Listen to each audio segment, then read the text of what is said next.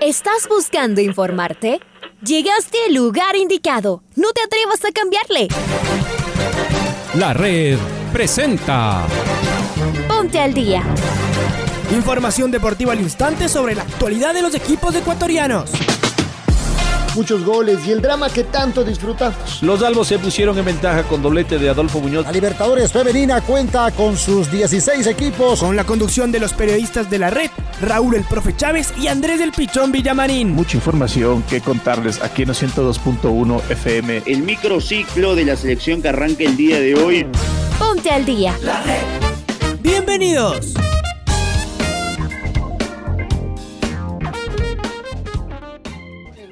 Tengan ustedes eh, muy, pero muy, pero muy, pero muy buenos días. El placer de poderlos saludar. ¿Qué tal? ¿Cómo están? Feliz inicio de semana, día 12 del presente cuarto mes del año 2021.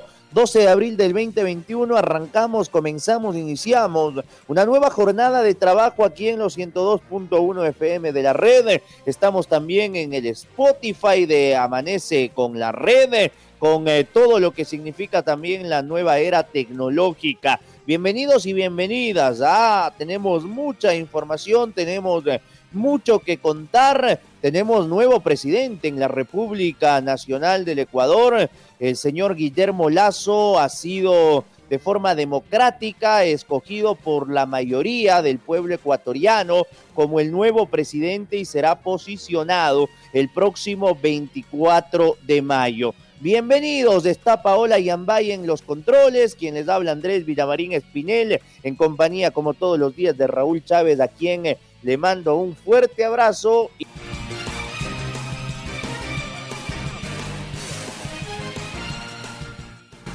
Barcelona, pese a su derrota, continúa como líder del campeonato. El club Sport Emelec y Liga Deportiva Universitaria no se sacaron ventaja en el Capuel. Aucas presenta bajas por COVID-19. Independiente del Bate prepara su revancha frente a Gremio y se entrena en Asunción del Paraguay. La Federación Ecuatoriana de Fútbol, la Liga Pro y clubes coperos se reunirán con el gobierno el día de hoy. Gonzalo Escobar junto al uruguayo Ariel Bejarra se adjudicaron el ATP 250 de Marbella. Amigos, amigas, este es el editorial del día en la voz de Alfonso Lazo Ayala. Pausa democrática en el fútbol del país. Un domingo diferente, sin competencia local y la gran mayoría de ecuatorianos votando con esperanza de días mejores en medio de la durísima pandemia como la mayoría, nosotros ya estamos trabajando, que es la única manera de encontrar luz al final del túnel. Queremos confiar que el nuevo gobierno ponga énfasis importante en sus políticas deportivas, lejos de la politiquería y cerca de la organización planificada de mediano y largo plazo para la consecución de resultados y enseguida a la cancha. La séptima fecha se completó el sábado con un empate lleno de emoción entre Meleg y Liga. Al final pudo ser para cualquiera. Liga tuvo tres chances claritas. Los eléctricos se metieron en el área de los albos, pero no les alcanzó. La tabla quedó más estrecha y aunque Barcelona apenas logró sacar dos de nueve puntos posibles en las últimas tres fechas, sigue de puntero, aunque ahora lo comparte con los millonarios. Siete equipos con diferencia de tres puntos, más la Universidad Católica con un partido menos a cinco. Buenísimo el torneo.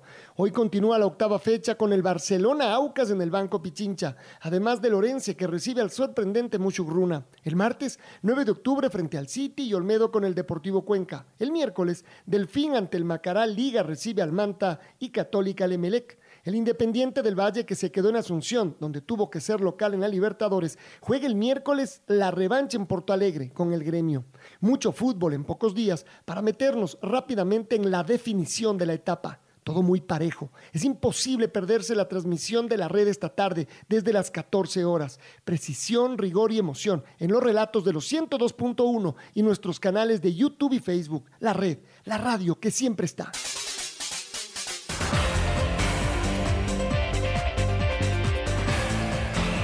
Muy bien, eh, vamos a darles a conocer los resultados de esta séptima fecha del Campeonato Ecuatoriano de Fútbol que se jugó desde hace dos semanas, ¿no? Ustedes van a recordar que el Aucas y el Delfín empataron 3 por 3 en el Gonzalo Pozo Ripalda y que el Guayaquil City le ganó en el Chucho Benítez 4-1 a Lorense. Mientras tanto, el jueves Musurruna goleó 4-0 al Olmedo. El Cuenca le quitó el invicto derrotándolo al Barcelona con gol de Mancinelli 1-0.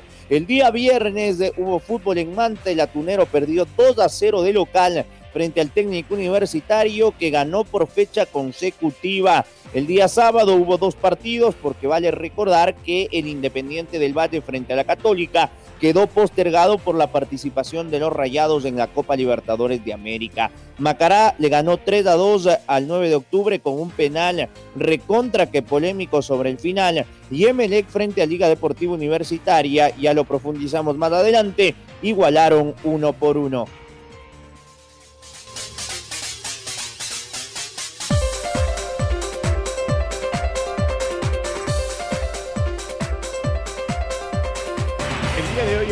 La fecha 8 de esta primera fase de la Liga, Liga Pro Serie A ah, en el estadio 9 de mayo a las 14 horas con 30 minutos. El cuadro de Orense recibe a Mushukuruna. El día de hoy también a las 17 horas 5 de la tarde en el estadio Banco Pichincha. Barcelona recibe a Sociedad Deportiva Aucas. Mañana martes 13 de abril a las 14 horas con 30 minutos en el estadio Modelo Alberto Spencer, 9 de octubre, enfrentará a Guayaquil City. A las 17 horas del día de mañana, 13 de abril, en el estadio Fernando Guerrero Guerrero, Olmedo recibirá a Deportivo Cuenca a las 17 horas. El día miércoles, a las 12 horas con 15 minutos, el miércoles 14 de abril, en el Hokkaido de Manta, Delfín recibirá el cuadro de Macará. A las 14 horas con 30 minutos en el Rodrigo Paz Delgado, Liga Deportiva Universitaria recibirá al cuadro de Banta el día miércoles a las 17 horas en el Estadio Olímpico de Tahualpa. Universidad Católica recibe a Emelec.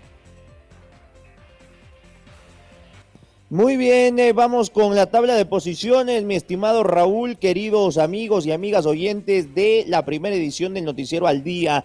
Así ha quedado la tabla de posiciones de, con eh, dos equipos que tienen un partido menos, que son el técnico universitario y también la Universidad Católica. Así está la tabla, Barcelona con 14 puntos y 8 de gol diferencia, seguido de Melé con 14 puntos, pero tiene 5 de gol diferencia, por eso está segundo. Independiente del Valle tiene 13 puntos y 3 de gol diferencia. Macará tiene 12 puntos y 3 de gol diferencia. Quinto Mushugurruna 11 puntos y 3, al igual que Liga que está sexto, 11 puntos más 3 de gol diferencia. El Cuenca tiene 11 puntos y 1 de gol diferencia. Octavo Católica, 9 puntos más 3. Noveno el Aucas, 9 puntos más 2. Décimo el eh, técnico universitario, 9 menos 1. El Manta es de, está en el puesto 11, 8 puntos menos 3. Delfín, 7 puntos menos 2. El décimo tercer lugar es para 9 de octubre, 7 puntos menos 3. Décimo cuarto puesto para el City, 7 puntos y menos 5. Penúltimo lugar para el Orense, 5 menos 5. Y en el Farolito aparece el Olmedo con 2 puntos y menos 12 de gol diferencia.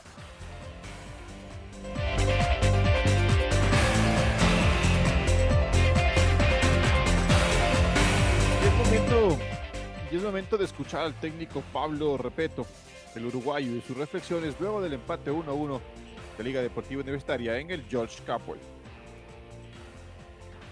Es difícil, ¿no? Eh, la seguidilla que se nos viene. Yo creo que, los equipos que vamos a jugar, sea los que juegan Sudamericana como, como Libertadores, vamos a tener una exigencia mucho más grande que, que el resto. Y tendremos que ir viendo, ¿no? No, no podemos decir hoy que vamos a, a aprovechar un torneo porque en el campeonato estamos a tres puntos del puntero y no podemos decir que, vamos a abandonar el campeonato. Así que iremos viendo, seguramente el correr de los partidos, los resultados nos pueden marcar que, siga de repente en algunos de los momentos podamos priorizar uno de los torneos. Iremos partido a partido y iremos analizando eso para, para ver qué decisión tomamos, ¿no? ¿Y qué dijo el eh, estratega millonario tras el empate 1-1 con el gol de Alejandro Cabeza? Por liga se había adelantado al Cíbar. Esto manifestó en conferencia de prensa Ismael Rescalmo. Pues es el, punto, eh, como digo, no era lo esperado porque teníamos en mente, habíamos trabajado y nos habíamos mentalizado para hacer un partido y ganarlo.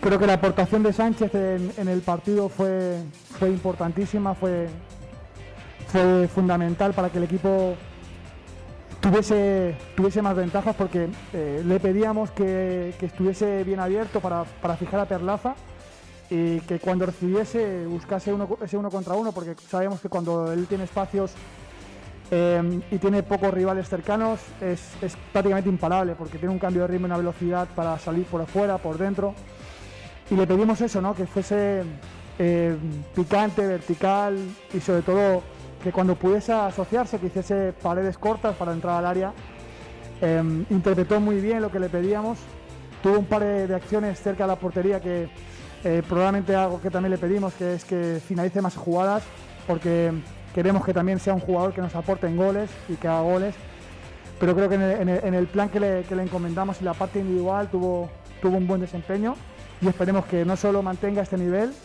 sino que lo, que lo, que lo aumente porque tiene capacidad para, para ayudar mucho al equipo.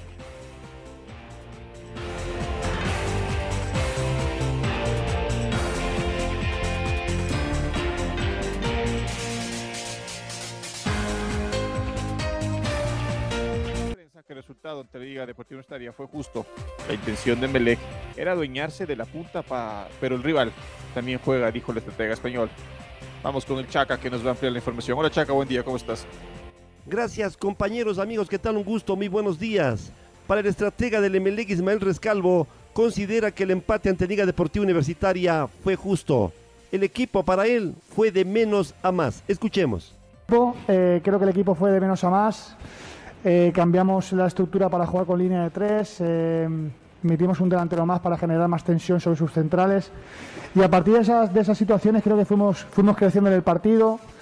Eh, vino el empate, tuvimos tres ocasiones eh, claras para haber ganado el partido y se nos queda pues así sin sabor de, no haber finalizado la tarea donde queríamos queríamos ganar, queríamos darle a la, afición esa, esa, victoria y sobre todo ese primer puesto para, para mantenernos eh, en esa primera posición, pero bueno, también el rival tuvo, tuvo un buen partido, sobre todo en la, parte defensiva. Y bueno, eh, creo que el resultado en líneas generales, haciendo un balance inicial, creo que fue un resultado justo. Continuamos compañeros con más en el noticiero al día. Muy bien, eh, mi querido Chaca, abrazo grande para ti y vamos a cerrar este tema de Liga y Emelec con el resumen del Pato Javier Díaz que nos amplía a detalle lo que pasó el día sábado y eh, nos habla también del próximo partido de Liga que es del miércoles, como ya lo decíamos, frente al Manta. Hola Pato, ¿cómo estás? Bienvenido.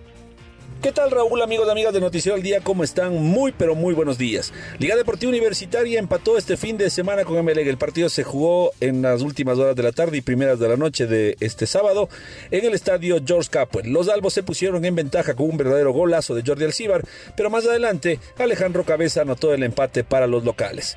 El cuadro universitario volvió a Quito y se prepara ya para enfrentar a su siguiente rival, el Manta, en Ponciano a las 14 horas 30 de este día miércoles. Les mantenemos al tanto sobre las principales novedades del conjunto universitario, particularmente de las molestias que sufrieron Franklin Guerra, eh, Jordi Alcibar, que tuvieron que salir del terreno de juego el pasado día sábado, y también Cristian El Chavo Cruz, que denotó alguna molestia de orden físico, pero que pudo terminar el compromiso ante los eléctricos. Les mantendremos al tanto. Para el Noticiero del Día, Patricio Javier Díaz.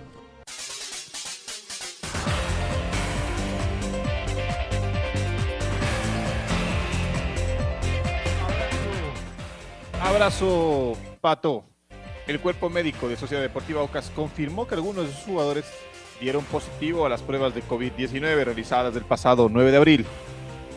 Los deportistas fueron aislados y no formarán parte del juego frente a Barcelona por la octava fecha del Campeonato Ecuatoriano de Fútbol que se juega el día de hoy. Estamos con Maite Montalvo, nuestra compañera nos va a ampliar la información. Hola May, buen día. Muy buenos días, Andrés y Raúl. Un fuerte abrazo para ustedes y también para nuestros queridos oyentes de la red. Tengo información sobre Sociedad Deportiva Aucas, que confirmó casos de COVID-19 en su plantilla, pero no especificó el número de contagiados y el día de hoy tendrá que enfrentarse a Barcelona Sporting Club, específicamente por la fecha 8 del campeonato. Así que esto es muy preocupante. Les doy más detalles. El cuerpo médico de Aucas confirmó que varios jugadores de su plantel principal dieron positivo a las pruebas de COVID-19 realizadas el pasado 9 de abril. Los deportistas fueron aislados y no formarán parte del juego ante Barcelona por esta octava fecha. A través de un comunicado que se publicó en su cuenta de Twitter durante el fin de semana, se explicó que los deportistas se encuentran estables y bajo seguimiento del staff médico. Asimismo, se detalló que ninguno presenta situación clínica de gravedad.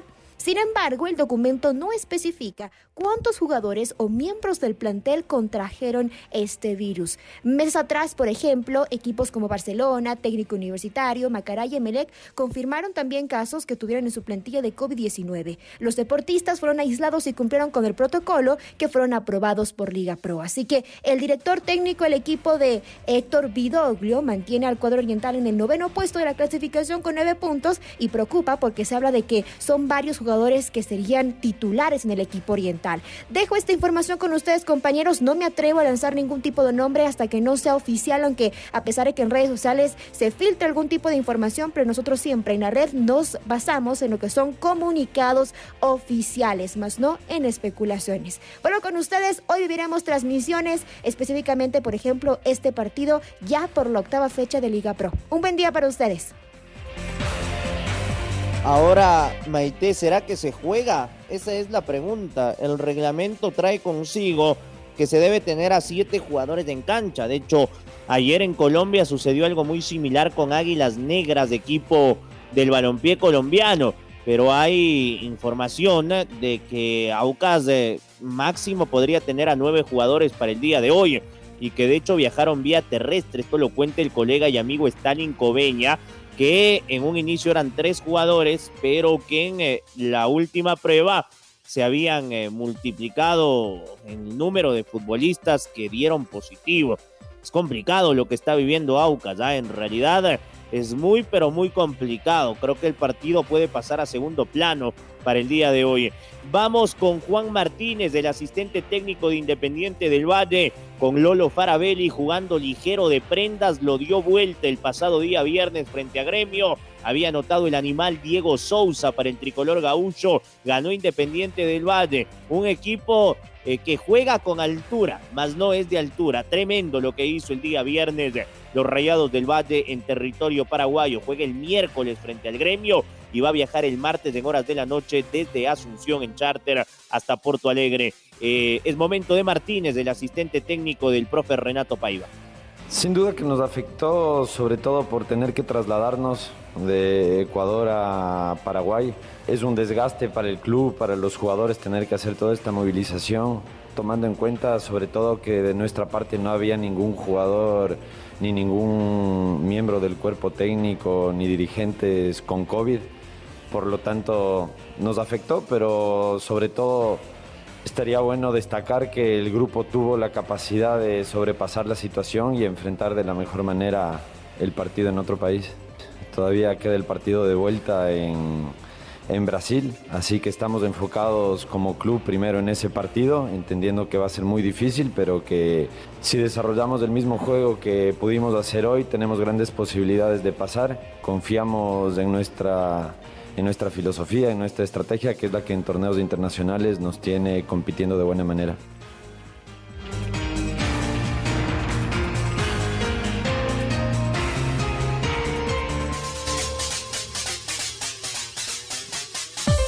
Y los clubes que participan en los torneos internacionales, la Federación Ecuatoriana de Fútbol y la Liga Pro, se reunirán con funcionarios del gobierno este lunes 12 de abril del 2021 para tratar las cuarentenas la emergencia sanitaria. Estamos con nuestro compañero Pablo King, quien nos va a, ampliar la información. Hola Pablo, buen día, ¿cómo estás?